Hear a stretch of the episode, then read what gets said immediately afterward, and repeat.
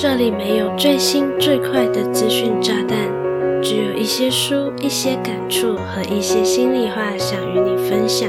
你现在收听的节目是《慢生活的朱莉安娜》。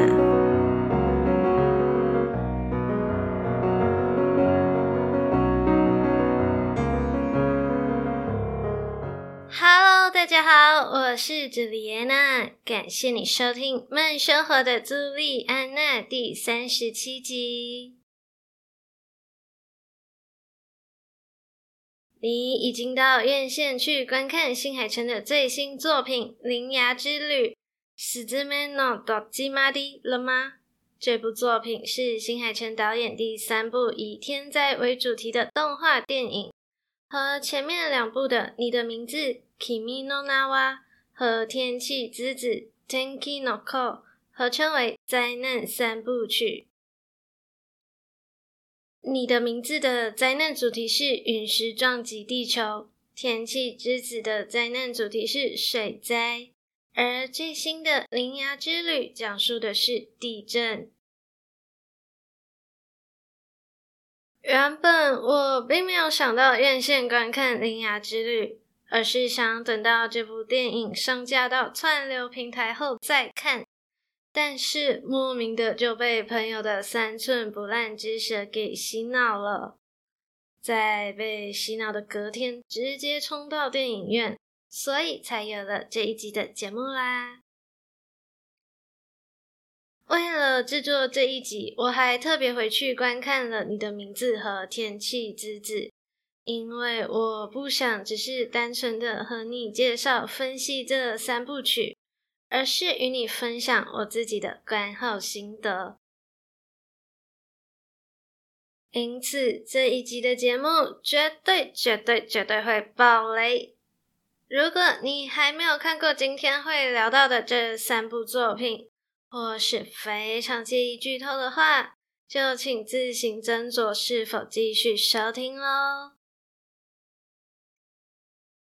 假如你对本期的节目内容感兴趣，想看这一集的节目文字稿，欢迎点击资讯栏的文字稿连接作为收听后的复习哦。那我们就直接开始本期的精彩内容吧。我相信愿意继续收听的你，应该都已经看过《你的名字》《天气之子》以及《铃芽之旅》了吧？不知道这三部作品在你心中的排名是怎么样的呢？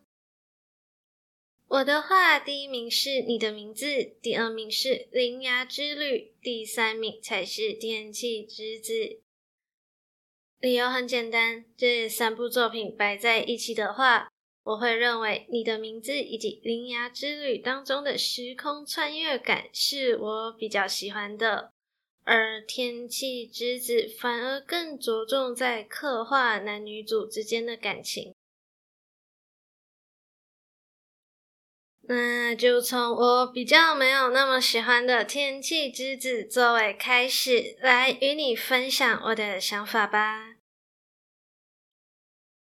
天气之子是在那三部曲当中唯一一部我没有到电影院看的作品。如果你有看过《天气之子》，或是至少耳闻过，你一定都知道这部作品的评价非常两极。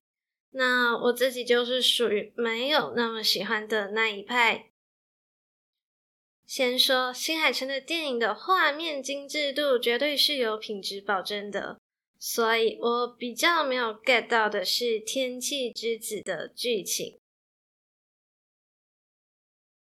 天气之子讲述的是离家出走的男主在关东地区遇到了女主，而女主是一位百分之百的情女，晴是晴天的晴。当时的关东出现长期下雨的异常气候，而晴女则被认为拥有短暂让天气放晴的能力。女主在丢失了原先的工作后，为了赚取生活费，在男主的建议下，用能让天气短暂放晴的能力来赚钱。然而，这个能力是有代价的。在古老的传说中，就有着天气女巫是维持天气稳定的活祭品这么一说。所以，随着剧情的推进，女主的身体变得越来越透明，直到某天的天亮醒来，女主已经不见了。在女主消失后，关东迎来了久违的晴天。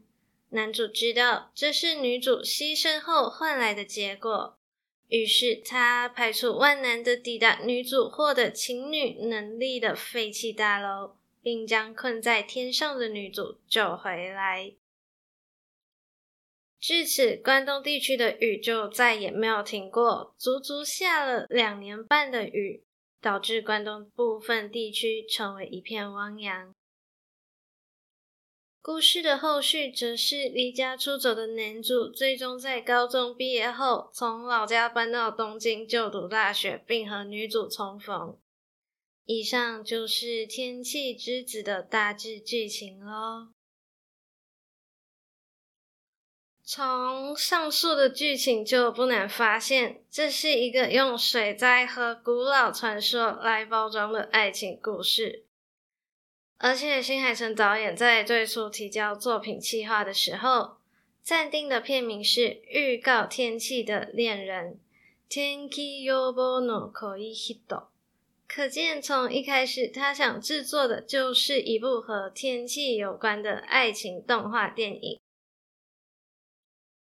就世界观来说，我认为《天气之子》是灾难三部曲当中偏弱的，大部分的剧情都落在男女主的互动上，就连最后男主在放弃女主让天气放晴，以及带回女主让关东继续下雨。这两个极端的选择中，都没有感受到他的挣扎。他非常果 断的选择了女主，完全就是个恋爱脑啊！我看了不少关于不喜欢《天气之子》这部作品的评价，大部分都是在说男主选择了女主，让其他人继续承受水灾的困扰，非常的自私。嗯，确实蛮自私的，而且完全不会有人知道是男主舍弃了拯救世界的机会，去选择了义无反顾的纯爱，才导致关东地区成为一片汪洋哦。但是这样的选择蛮符合人性的吧？换作是你，你愿意为了拯救世界上那么多你不认识的人而牺牲掉你爱的人吗？这么一想，是不是就可以同理男主之所以选择女主的原因了呢？有人不喜欢，当然也会有人喜欢喽。觉得《天气之子》是部神作的人，倒是认为男主牺牲世界，选择了女主的剧情非常浪漫。虽然我没有 get 到这部分的浪漫。但我可以理解为什么有人会觉得浪漫。你不觉得这部分的剧情和过去的偶像剧中，有钱妈妈告诉女主说：“给你一个亿，请你离开我儿子。”接着女主霸气回怼：“我看上的才不是你们家的臭钱，我们是真心相爱的。”有异曲同工之妙吗？同样都是有个诱人的利益放在眼前。却都义无反顾的选择了爱情。说回我自己的想法，不管男主怎么选，我都愿意尊重他的选择，毕竟这是他的人生嘛。说不定哪天他和女主吵架的时候，会后悔当初选择了女主，而失去了成为拯救世界英雄的机会呢？开玩笑的，但对于这个剧情，我是觉得有小小遗憾的，因为在大义和纯爱这两个极端的选择中，我并没有看到男主的挣扎。这也是为什么我会把《天气之子》放在灾难三部曲的最后一名的原因。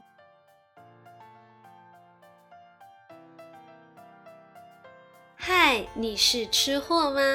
你的 Instagram 是否有收藏着不少的美食口袋名单呢？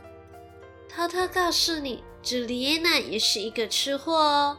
不仅如此，还有在经营美食账号哦。喜欢美食，甚至热爱到不辞千里都愿意奔赴的地步，那就别错过朱丽安娜经营的美食账号“树懒与饲养员的美食日常”。在这里，我将与你分享大台北地区各大超商。手摇饮料与宅配的人气美食与新品，我没有吸人眼球的拍照技术，也没有辞藻华丽的文字叙述，只有真心诚意的美食图文分享。有兴趣的话，就打开 Instagram 搜寻“树懒与饲养员的美食日常”，欢迎关注并与我分享你的美食口袋名单。让我们一起吃遍天下吧！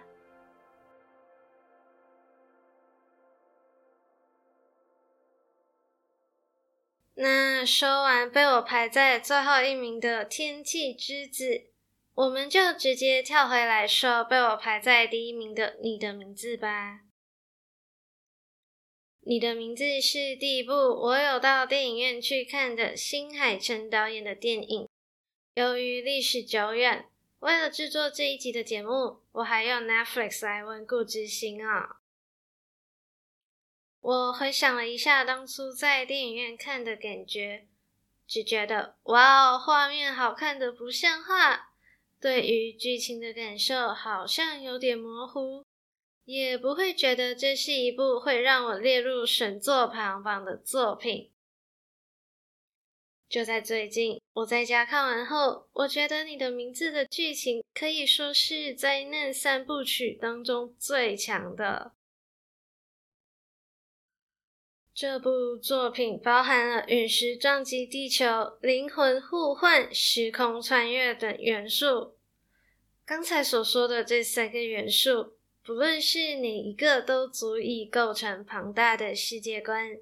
然而，在你的名字中却融入的非常好，完全不会有隔靴搔痒的感觉。我忘记当初在电影院看的时候，我有没有被剧情感动到哭。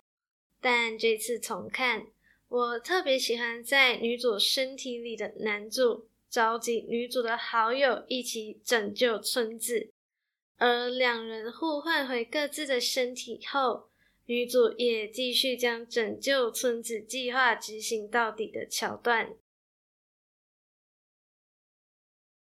我刚才有说到，我不觉得你的名字是部神作嘛，但在灾难三部曲当中，作为第一名，绝对当之无愧。不论是灵魂交换、陨石撞击地球、男主手上戴着的绳结、三年的时空差距。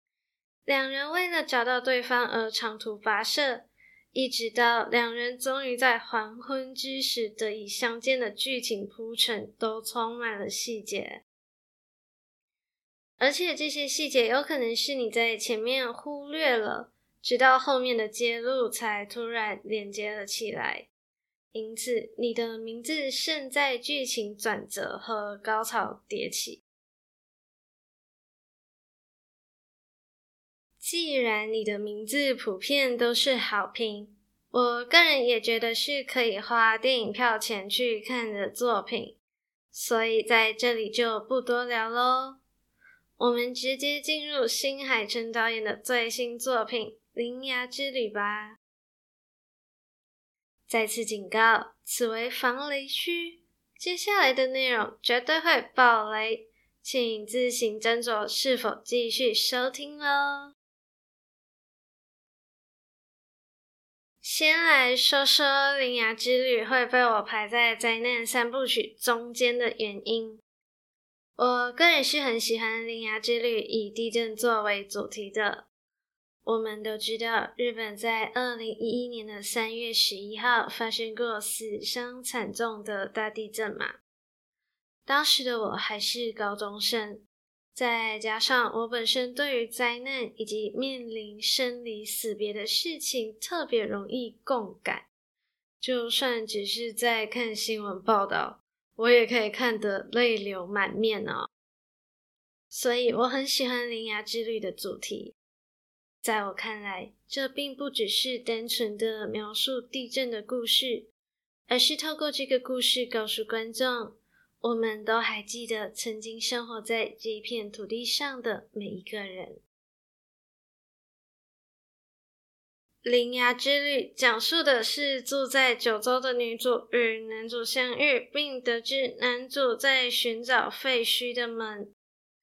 基于好奇，女主来到附近的山中废墟，看到了一扇破旧的门。同时，在门的附近发现一座猫形石像。没想到，当女主拿起石像，石像变成了猫，跑走了。至此，女主就获得了可以看见从门中窜出蚯蚓的能力，并得知，当蚯蚓倒地，就会引发地震。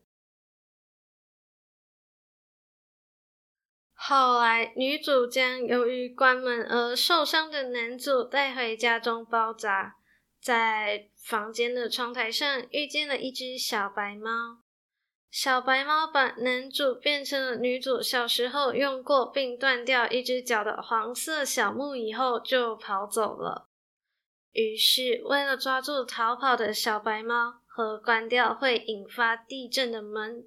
女主就带着变成椅子的男主踏上了旅程。要是你已经看过《铃芽之旅》，你一定会发现这是一个悼念地方的故事。在电影中，女主透过各种交通工具抵达了日本不同的地方，从九州一路向北，走遍四国、神户。东京再到东北，都是日本历史上发生过著名大地震的地方。再加上关门师男主在关门的过程中，都会先想着曾经在这片土地上生活过的人们，感受这片土地曾经的景色与人事物，直到钥匙孔打开后。再咏唱一段作文，将土地归还给神明，听起来非常有仪式感，对吧？我认为这部分的剧情很像是在纪念这片土地上生活过的每一个人，即便这些废墟早已杳无人烟，但生活过的痕迹仍无法磨灭。但就剧情的走向来说，力道反而不如你的名字震撼。另外一个让我觉得《铃芽之旅》屈居于你的名字的原因是，我没有很喜欢男女主的感情线。毕竟男主出场没多久就变成了一张破破烂烂的椅子，然后女主还义无反顾的爱上了变成椅子的男主，说出。我要去找喜欢的人的台词，真的让我充满问号。当然，男主的设定是个帅哥，说不定女主就是一见钟情啦。不过，在我眼里，女主的阿姨和男主的朋友之间的感情线更有火花，比较好看。再来就是这部作品可以看到很多向宫崎骏致敬的元素，尤其是音乐，有好几段配乐听起来都非常的宫崎骏。片中的公路旅行的剧情也出现了魔女宅急便的插曲和黑猫宅急便的货车，甚至不少人都觉得《铃芽之旅》的男主长得很像霍尔的移动城堡的霍尔。虽然我不觉得霍尔很帅啦，因为他变成鸟的画面在我的脑海中挥之不去，但《铃芽之旅》的男主确实长得不错，就姑且当做女主真的对他一见钟情吧。我最喜欢的是电影接近尾声，人们在出门前说出“我出门了”，いってきます的剧情。常看动漫或是日剧，你一定都知道日本人在出门的时候会说“我出门了”，いってきます。回家的时候会说“我回来了”，ただいます。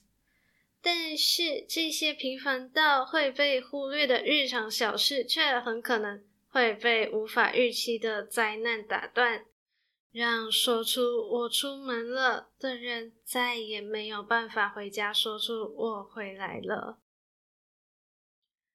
除了这个 point 是我很喜欢的，其他的表现算是中规中矩，有些剧情还会让我觉得过度含蓄。再加上电影的时长长达两个小时，但剧情的浓度却不如你的名字紧凑，总感觉元素很多却七零八落。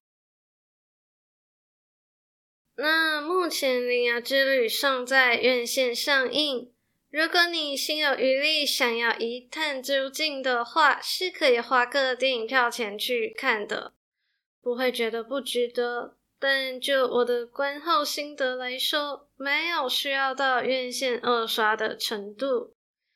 假如要二刷，我也会等串流平台上架后再说吧。好啦，这一集的节目就来到尾声喽。我已经和你分享了我的心得，那你是不是也应该和我分享一下你的想法呢？或是你也可以为灾难三部曲排序看看，我们好奇你会给你的名字、天气之子以及铃芽之旅哪一个排名，以及排名的原因啊？不吝啬的话，就留言或是私信我的 Instagram 账号吧。我的 IG 账号是 JULIANACHOOCOM。我等你的分享哦。最后，非常感谢你愿意在百忙之中收听慢生活的朱莉安娜。希望你喜欢本期的节目内容。如果你觉得本期的节目内容还不错，期待你能订阅这个节目，同时花一点点的时间，帮我到 Apple Podcast 给我五颗星加留言。让更多的人有机会看到并收听这个节目哦。假如你是 Spotify 的用户，现在也可以在 Spotify 中留言给我喽。此外，也非常欢迎你将正在收听的集数转发到 Instagram 的现实动态，同时 tag 标记我，让我知道你正在收听这个节目。想用行动支持我的话，欢迎点击资讯栏 Buy Me a Coffee 的赞助连接，只需要一块钱的美金，你就能成为我的干爹干妈，提供我购买喉糖的零用钱，让我能继续在这里用声音分享更优质的内容给你。现在已经有越来越多的人会到慢生活的朱莉安娜的 Instagram 和我互动喽。假如你想和我互动却很害羞，你也可以私信给我哦。我的 IG 账号是 JULIANACHOOCOM，欢迎来找我。我是朱莉安娜，期待与你的再次相遇。